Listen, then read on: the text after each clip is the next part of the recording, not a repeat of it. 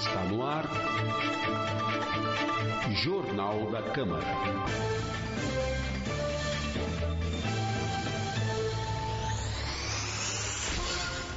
Olá, muito bom dia. Começa agora mais uma edição do Jornal da Câmara, com a apresentação de Priscila Radiguieri. E Lincoln Salazar. A produção é de Amanda Mendes e os trabalhos técnicos de Marcos Rosa. Confira na edição de hoje. Aprovado o projeto de estímulo ao empreendedorismo entre jovens. Vereador cobre informações sobre serviço de atendimento domiciliar. Vereadores recebem visita do comandante do 5 Batalhão da Polícia Militar Rodoviária. Presidente do Legislativo participa de cerimônia de denominação de estações do BRT na Zona Norte. Sessão solene celebra os 90 anos de fundação de loja maçônica. LDO 2023 começa a ser debatida em audiências públicas. Confira ainda os destaques da 26ª sessão ordinária. E a entrevista com o vereador Vitão do Cachorrão do Republicanos. Foi aprovado em primeira discussão na última sessão ordinária o projeto de lei do vereador Ítalo Moreira, do PSC, que estabelece a política municipal de estímulo ao empreendedorismo, projeto Jovens Empreendedores. Primeiros passos. A proposta que retorna à pauta em segunda discussão na sessão de hoje, desta terça-feira, é voltada para crianças de 6 a 12 anos e jovens de 13 a 29 anos. Acompanhe a discussão. E após receber reclamações de munícipes, o vereador Silvano Júnior, do Republicanos, está cobrando da Prefeitura informações sobre o serviço de atendimento domiciliar. Eu é, fui procurado por vários munícipes que têm é, parentes assim acamados e ele faz o cadastro na Secretaria de Saúde, o médico vai, só que no retorno demora um mês, um mês e meio. E o caso da pessoa é tudo grave, é tudo acamado. Então estou questionando por que essa demora, quantas equipes tem.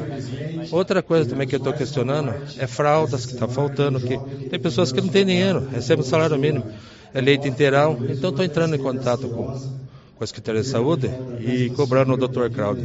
Inclusive, dá uma notícia que ele me informou também. O Cláudio, ele entrou agora, quero dar os parabéns. Sabe que a saúde também é complexa.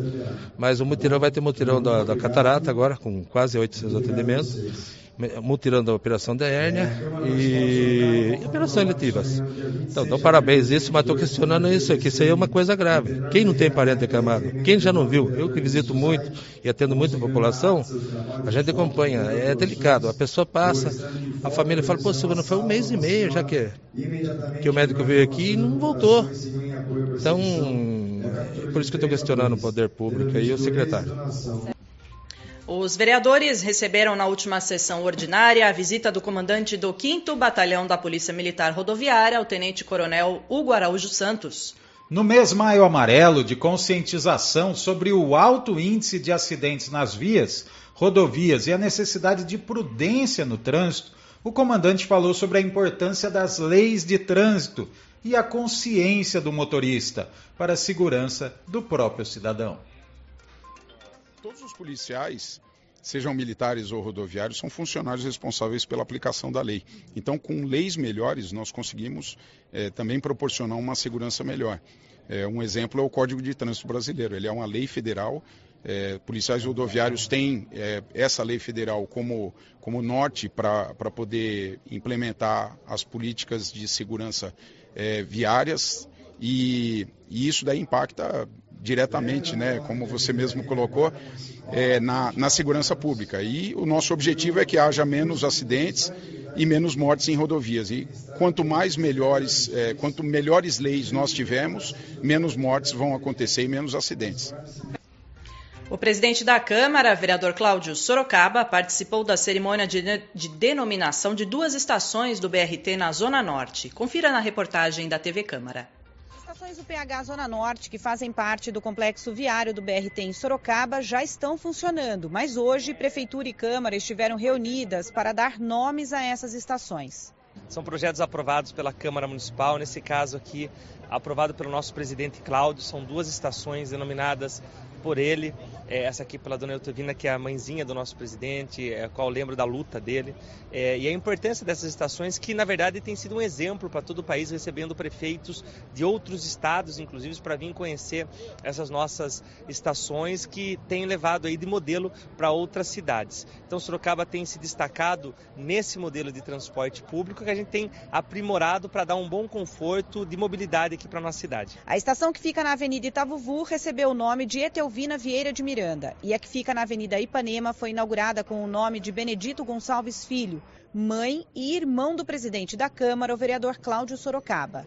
Fico feliz hoje, que é uma forma, a gente sabe, nós estamos aí, é, domingo é o dia das mães, né? Nós poder homenagear a minha querida mãezinha, dona Etelvina Vieira de Miranda, que eu tive aí o privilégio de conviver com ela até os 97 anos, quase 100 anos de idade, então para mim é uma honra muito grande. E aí quando a gente pode fazer essa homenagem para ela aqui. Eu fico muito feliz na semana, na semana das mães, né? Então eu fico muito feliz. A gente sabe que muitas vezes a gente não gostaria que os nossos queridos partissem, mas nós sabemos que chega um momento que Deus sabe o que é melhor para eles, né? Então a gente temos que entender esse momento. E aí eu fico feliz hoje de poder estar homenageando é, ela nesse né, uma estação do BRT, uma estação bonita, uma avenida bonita que ficou aqui. Então, e dessa mesma oportunidade também, o meu irmão, meu querido irmão também, que é mais velho do que eu, né? Então, que nós vamos poder aqui aqui do outro lado, aqui da, também na Avenida Ipanema também, né, o Benedito Gonçalves, né, que nós vamos estar podendo homenagear hoje também, aqui nessa data, então essas duas estações aqui do BRT. E a gente fica feliz porque vai ficar eternamente gravado aqui o nome deles aqui nessas duas estações. Para a família, faltam palavras para explicar este momento. Não dá para mensurar a, aquilo que a gente está sentindo hoje de ver essa homenagem, né, que é para minha mãezinha e para o meu irmão, tão querido, né? Então é isso, não tenho palavras para descrever o sentimento que nós estamos, eu, minhas irmãs, meu irmão, né? O que nós estamos sentindo hoje. Uma, uma tristeza e uma saudade, né? Por, por eles não estarem mais aqui com a gente, mas assim, um, uma gratidão por, por eles ter feito parte da minha história, da nossa história. E os 90 anos da fundação da Loja Maçônica Brasil Terceira serão celebrados em sessão solene na noite de hoje, a partir das 19h30, por iniciativa do vereador João Donizete Silvestre, do PSDB. Fundada por ferroviários em 3 de maio de 1932, em Mairinque, a loja maçônica Brasil Terceira foi posteriormente transferida para Sorocaba. A loja maçônica participou da criação de importantes entidades assistenciais sorocabanas e esteve à frente de diversas campanhas beneficentes ao longo de sua história. A solenidade será transmitida ao vivo pela TV Câmara e mídias sociais do Legislativo. Acompanhe. E o projeto de lei do Executivo que dispõe sobre, as leis de, sobre a Lei de Diretrizes Orçamentárias para o exercício de 2023 começou a ser debatido em audiências públicas nesta segunda-feira, dia 9. Na primeira audiência foram ouvidas as secretarias da Fazenda, de Recursos Humanos e de Governo e também o SAI e a FUNSERV. As audiências são comandadas pela Comissão de Economia, presidida pelo vereador Ítalo Moreira, do PSC, e composta pelos vereadores Cristiano Passos, do Republicanos, e João Donizete, do PSDB. A LDO estima uma receita de 3 bilhões 556 milhões de reais para o próximo ano. No total, serão cinco rodadas de apresentações das secretarias municipais e autarquias. A próxima audiência será nessa quarta-feira, amanhã, dia 11, a partir das 9 horas da manhã, Priscila. As secretarias que vão estar aqui se apresentando são as secretarias de Relações Institucionais e Metropolitanas, Gabinete Central, Secretaria Jurídica, Habitação e Regularização Fundiária e a Secretaria da Cultura.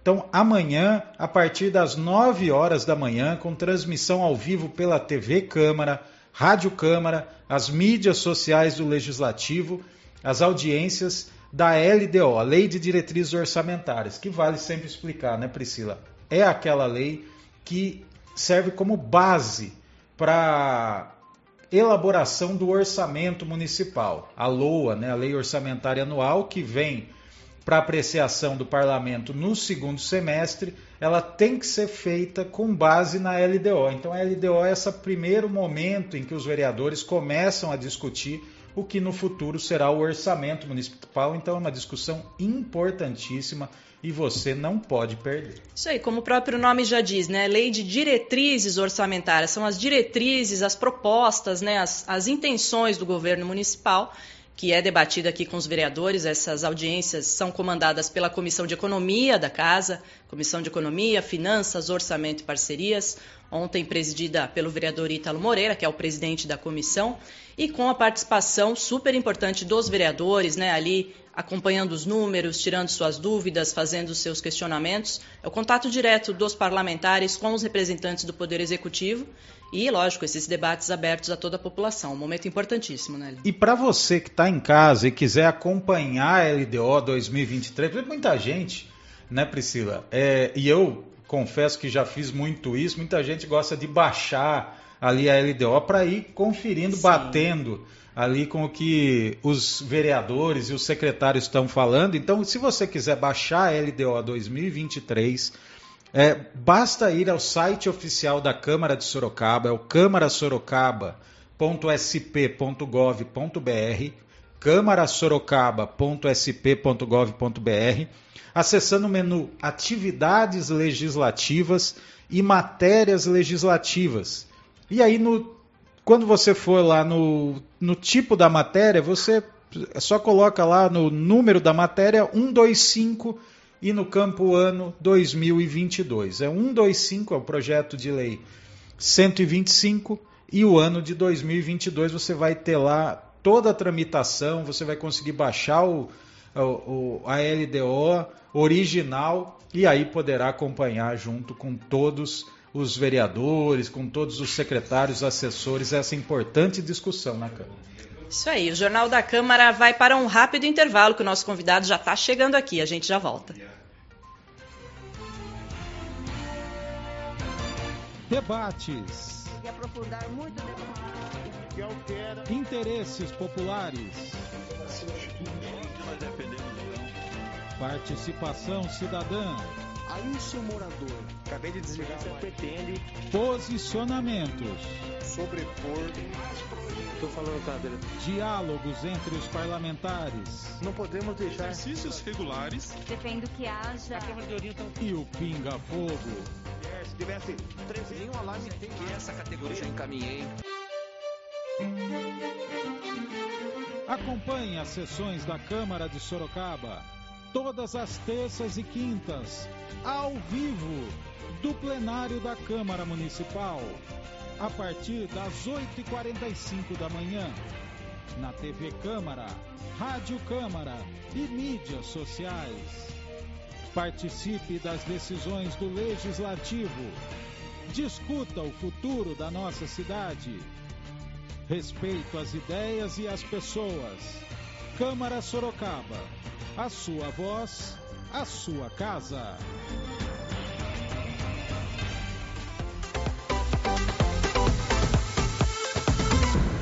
Oi, pessoal. Eu sou a Jéssica Tavernaro e hoje eu estou aqui para dar um recadinho muito importante para vocês sobre o consumo consciente da água. Esse recurso tão importante que não podemos viver sem. Mas para isso, precisamos mudar alguns hábitos. Já pensou? Não dá para viver sem água. Você sabia que um banho de 15 minutos consome 135 litros de água? E escovar os dentes com a torneira aberta, mais de 79 litros de água tratada indo pelo ralo. Eu gosto muito de cuidar da minha casa e é muito importante ficarmos atentos, pois uma torneira pingando pode gastar 46 litros de água por dia. E se na sua casa tiver uma máquina com reaproveitamento de água, você pode aproveitar para lavar quintais, sacadas e muitas outras coisas também. Então, sempre que você for abrir a torneira ou chuveiro, lembre-se dessa dica, tá? Fique ligado!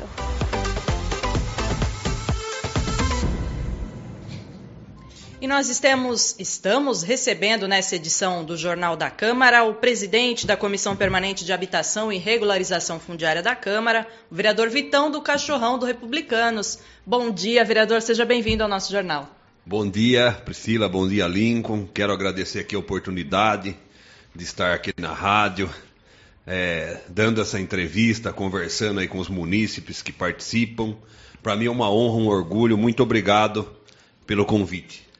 E na última sessão, Priscila, o vereador Vitão usou a tribuna para cobrar a contratação de mais atendentes para a Central de Atendimento 156.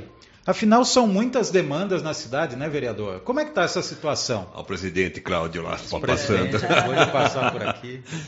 Então, muitas pessoas, a gente tem um mandato popular e eu adoro isso, amo isso, atender o próximo, atender os munícipes. Eu, não adianta ficar só aqui na sala de ar-condicionado fazendo projeto de lei. Se você não ouvir a população, o melhor projeto de lei, as maiores demandas, os melhores pedidos vêm da população.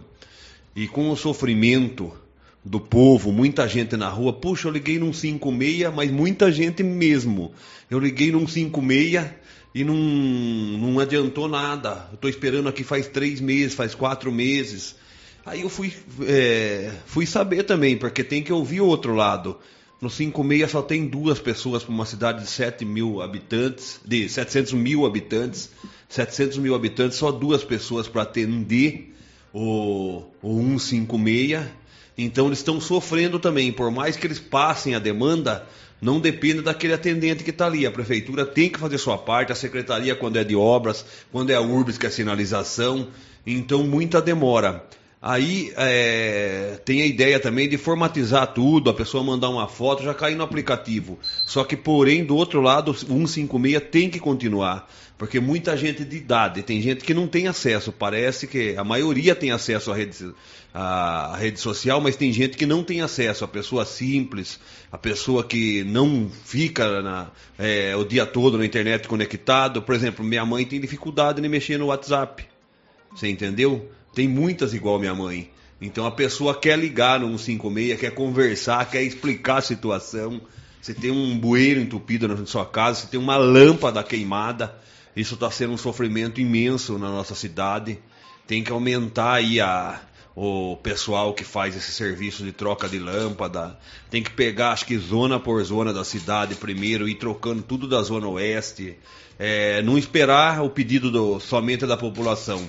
Tem que passar alguém da prefeitura, contratar mais pessoas e, e tirando foto aí, por exemplo, passei na Pércio de Souza Queiroz, que você sobe e sai ali para o Vila Helena, onde tinha sete ou oito lâmpadas queimadas. Faz tempo que eu estou falando isso, e isso é segurança pública. Na escuridão, imagina uma mulher trabalhar de manhã às vezes sai 4 horas da manhã, 4 e meia da manhã da casa, está escuro. É perigoso, dificulta o trabalho da Polícia Militar, da GCM. Criança sai de madrugada para ir na escola. Eu me lembro que a minha filha eu saía às 6 e meia da manhã para levar ela na escola de manhã e as mães também. Então a escuridão só atrapalha. E você liga num 56, a maior, a maior parte da reclamação é que, puxa, eu liguei, a lâmpada está aqui faz dois meses que eu liguei, faz 40 dias e não trocaram a lâmpada ainda. E o senhor mencionou a iluminação, né? Inclusive é uma reclamação constante, o senhor e outros vereadores, né, também trazendo sempre nas sessões essa questão da iluminação. Tá difícil, né, vereador? Tá difícil. É, já falei até pessoalmente com o prefeito Manga, tenho uma esperança. Eu comecei a pedir a lâmpada de LED desde o primeiro dia de mandato na cidade toda, porque fui visitar os outros municípios que têm lâmpada de LED e a economia. Você gasta para colocar a lâmpada de LED, mas a economia se paga. Ninguém quer aquela lâmpada amarela na rua e nem na casa. Pode ver que hoje em dia a gente usa de LED faz muitos anos. Então o povo também quer lâmpada de LED na rua. Além da claridade, a segurança pública, ela demora mais para queimar. Ela dura, tem uma durabilidade maior. E eu conversei nos outros municípios com cidades vizinhas que têm lâmpada de LED é, em questão de seis meses, está certo que o município é menor, mas, é, mas o gasto também é menor. Se pagou tudo, já está economizando, há mais de um ano economizando, então compensa para a Polícia Militar, para a GCM, e essa questão que nem eu falei para vocês, ficar só esperando a ligação, a gente que é vereador todos, não só eu, os 20 vereadores pedindo, cada hora é um bairro, uma rua, e o que, que acontece? Às vezes você liga num 5, é, você pede para trocar uma lâmpada, você abre um protocolo. é, na Rua 7, vamos falar, Rua 7, que é famosa aqui, em frente ao número 90. Está queimada essa lâmpada, o vereador ligou lá, o munícipe. Aí chega lá para trocar, essa terceirizada que está trabalhando, aí está queimado o 110 e o 140. Eles trocam só onde abriu o protocolo. Então você tapar o sol com a peneira. Você entendeu? Não, não vai adiantar. Você tem que ir tirando foto, que nem antes, antigamente, eu via muito a CPFL fazendo isso, que eu sou sorocabano nato, nasci aqui. E eu via eles trocando, eles iam, tiravam uma foto, ó, tá quatro lâmpadas queimadas aqui. E, e não tem o antes e o depois. Trocou a lâmpada, manda para o prefeito, o prefeito, a prefeitura acerta, o que não pode nossa cidade ficar escura do jeito que está.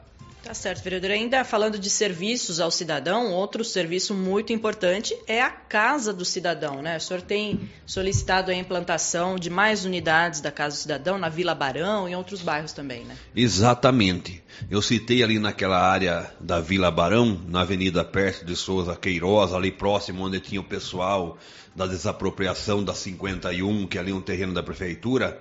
Por quê? Porque ali já serve também para o pessoal que vai no Vanelville. Todo mundo que vai para o Vanelville naquela descida é, da perto de Souza Queiroz ali, daquelas avenidas novas ali, eles, eles passam por ali. Então, já além de pegar a população da Vila Barão, Nova Esperança, São Joaquim, Jardim Zumira, até mesmo uma parte do Cerrado ali, porque o pessoal dali tem que ir ou no Júlio de Mesquita ou na Avenida Ipanema.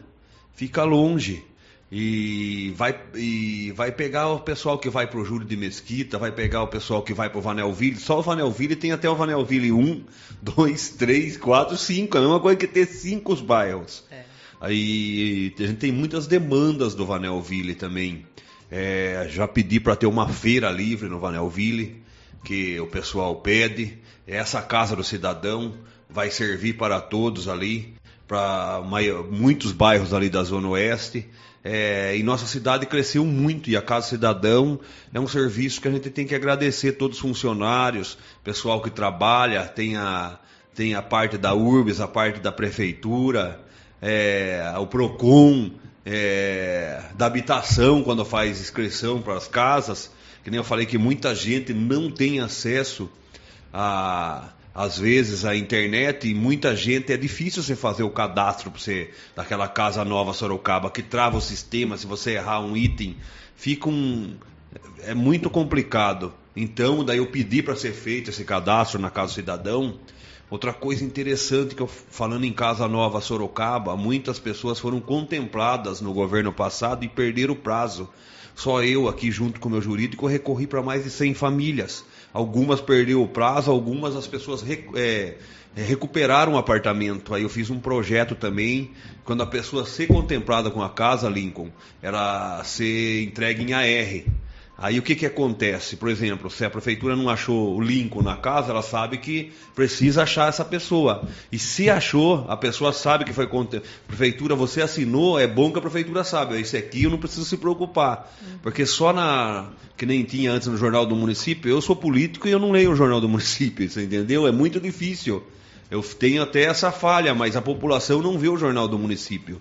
E muita gente perdeu é, quando eu fiz esse projeto, uma mulher falou para mim: Olha, eu perdi, conheço três, quatro pessoas que perdeu lá no Carandá e no Altos do Ipanema, porque não sabia que foi sorteada. É. O AR é o aviso de recebimento dos Correios, né? uma ferramenta importantíssima. Vamos continuar nesse tema da habitação, vereador. O senhor é presidente da Comissão de Habitação e Regularização Fundiária aqui da casa e tem recebido reclamações sobre a taxa de condomínio e está apresentando um projeto de lei nesse sentido. Exatamente. A maioria das pessoas que moram no CDHUs, nesses apartamentos, em toda parte da cidade, tanto no Jardim Betânia como no Eucaliptus, lá perto do Júlio de Mesquita, Carandá, Altos do Ipanema, são pessoas, a maioria, pessoas que nunca tiveram uma oportunidade de ter uma casa. Aí o governo federal é, com, junto com o município, com o governo estadual, essa pessoa foi sorteada e conseguiu ser contemplada com o seu apartamento. Como ele veio lá de uma área de risco, às vezes eles moravam em condições desumanas, às vezes na beira do córrego, do esgoto, é, pessoas com muitas crianças, pessoas de idade, pessoas, mães que moram sozinhas, separadas. E eu sei o que eu estou falando, porque da onde eu vim ali, da região do Jardim Zumira, onde eu estudei no Nova Esperança, tem muita gente assim que vive, é, porque ele cata uma latinha, cata uma reciclagem de manhã e come à tarde. Então, eles foram contemplados com o apartamento. E quem é pessoa pobre, eles pagam direito sua conta, a pessoa é honesta. E às vezes a pessoa se aposentou, ganha um salário mínimo, ganha um salário mínimo, gasta metade com remédio, daí paga 150 ou 100 reais de apartamento, o resto água, luz e não tem dinheiro para mais nada. Então a reclamação deles é o seguinte: e eles fazem aquela reunião com, com, os doutores lá, com, com o pessoal do condomínio, e fazem assinar uma ata, onde os juros são altíssimos, a reclamação é essa. E se ele paga 100 de condomínio, tem gente pagando 200, 180, aliás, da, do apartamento. Se ele paga 100 do apartamento, que é do governo federal, 80, que é barato. Às vezes até 120, 130, porque é pelo salário da pessoa. Aí pessoal do condomínio, assim, sem base jurídica, eles assinam uma ata com um juro altíssimo, ameaça tirar, se eles não pagar, eles atrasam dois, três meses, ficam sofrendo ameaças. É, de, de, de, pessoal de síndicos, às vezes nem todos, porque muitos síndicos são bons. A maioria são, tem pessoas honestas também, que consertou o condomínio, é, que consertou é, toda a estrutura, é, fez o uso do dinheiro. Só que não pode, daí eu fiz um projeto de lei para que a pessoa não pague acima do valor que ele paga da parcela do condomínio. Ah, mas e a pessoa que paga mais do que 150, 180 reais? Essa pessoa paga mais porque o salário dela, de acordo com o salário, a prestação dos condomínios. Então, se ela paga 150, 160, 180, até 200 de condomínio, ela pode pagar, vamos lá, 150 de, de, do apartamento, ela pode pagar se ela paga 150 ou 200 do apartamento, a prestação do apartamento, ela pode pagar o condomínio 150, só que abaixo da sua parcela. Não pode ultrapassar. É, não pode valor. ultrapassar. Uhum. E tem gente que está pagando 80, 89 no, no, apartamento e pagando 190, 200, 230 reais uhum. de taxa do condomínio, porque fizeram ela assinar de qualquer jeito, ela é uma pessoa leiga, com medo, ela pensa que vai funcionar, e muita reclamação que o condomínio não tem nem portaria, só tem às vezes à noite. Então, quero se reunir com os síndicos também para ouvir, para ajudar eles, mas o que não pode é o povo ser assim oprimido, ser ameaçado de perder o apartamento. É... muita gente já veio chorando aqui no gabinete 19 na Câmara, uhum. de medo, porque atrasou a parcela, porque ele não está conseguindo pagar. E se ele ganha mil e pouquinho, ele não consegue pagar 200, 300 de condomínio mais a parcela do apartamento. É isso aí, uma boa, uma boa iniciativa aí do vereador, né? E um tema que a gente não pode deixar de falar com o vereador Vitão do Cachorrão é a saúde, né? O vereador tem sempre feito manifestações aí em plenário, o senhor tem falado muito sobre o Hospital do Câncer e tem recebido reclamações também sobre o transporte de pacientes que fazem o tratamento, né? Queria que o senhor falasse um pouquinho. Exatamente. Sorocaba, eu não sou médico, sou o Vitão do Cachorrão, vereador eleito pelo povo. Tenho muito orgulho do que eu faço mas eu tive orgulho de estar na comissão, como presidente da comissão de saúde, e aprendendo com os colegas e com a população. Só que, mesmo não sendo médico, o desespero é tão grande na nossa cidade que a gente trabalha aqui sábado e domingo, a Câmara não abre, fora no bairro que a gente atende as pessoas, no gabinete de quarta-feira. E eu chego a atender 22, 25 pessoas com câncer ao mês. Mas por que, que eu atendo essas pessoas? Porque a gente é a voz do povo. Eles vêm reclamar que estão esperando cirurgia há dois anos, que estão, que foi diagnosticada com câncer porque a família fez uma vaquinha e saiu nos exames e só que ela pode aguardar de seis meses a um ano. Então as pessoas estão sofrendo e muita gente fazendo tratamento. Uma cidade rica que nem Sorocaba fazendo tratamento lá em Barretos em outras cidades, em outros municípios ou em São Paulo. E esse transporte é, que a prefeitura pega é tanta gente, é tão lotado, que às vezes vai, por exemplo, quatro, cinco vans. Aí vai três, quatro, cinco, vai cinco pessoas numa van com, câncer, com infelizmente com câncer, outras que vão fazer hemodiálise. Aí o que acontece? A pessoa sai, acorda quatro horas da manhã, sai cinco horas da manhã aqui, Aí tem que esperar os outros da hemodiálise, tem que esperar não sei quem, fulano, as pessoas chegam só às 22, 10 da noite. Imagina você fazer hemodiálise ou você fazer um tratamento de câncer, você tomar uma medicação lá que já arrebenta pessoas de idade. A gente tem que se colocar no lugar da pessoa. Então tem que ter um hospital aqui municipal que faça esse tratamento para as pessoas aqui em Sorocaba. Só que infelizmente, infelizmente, não é culpa. O prefeito está se mexendo, buscou ajuda do Estado, porque tem deputados e deputadas aí que está há 20 anos, não vi ninguém se esforçar para trazer um hospital do câncer e nem um hospital do rim. Não estou aqui para criticar ninguém, mas o povo está enxergando, o povo está vendo. Ainda mais quem tem. Tem pessoas ricas, pobres, todo mundo está precisando de um hospital do câncer. Nossa cidade necessita. Porque às vezes, por mais que a pessoa esteja nessa crise, pandemia, a pessoa ninguém consegue pagar um tratamento para câncer. Então, muita reclamação, muita demanda. E a gente precisa ter um hospital do câncer aqui. Agora depois de muito tempo, véspera de eleição, a Santa Casa está cuidando também. Só que nós estamos tendo dificuldades, por quê? Porque entra na vaga cross que é do Estado. Aí já, já teve pessoas com câncer no intestino que procurou. A gente falou, vai no PA, que a gente não pode fazer nada e não passar ninguém na frente. Vai no PA. É, você está com dor, a gente pode até comunicar o PA, se a pessoa está muito mal, está chegando aí. Aí manda para a vaga cross, vai para o Estado. E aqui, mesmo em Sorocaba, não manda para Santa Casa, daí o Estado não manda. E ninguém do, do Estado nos atende.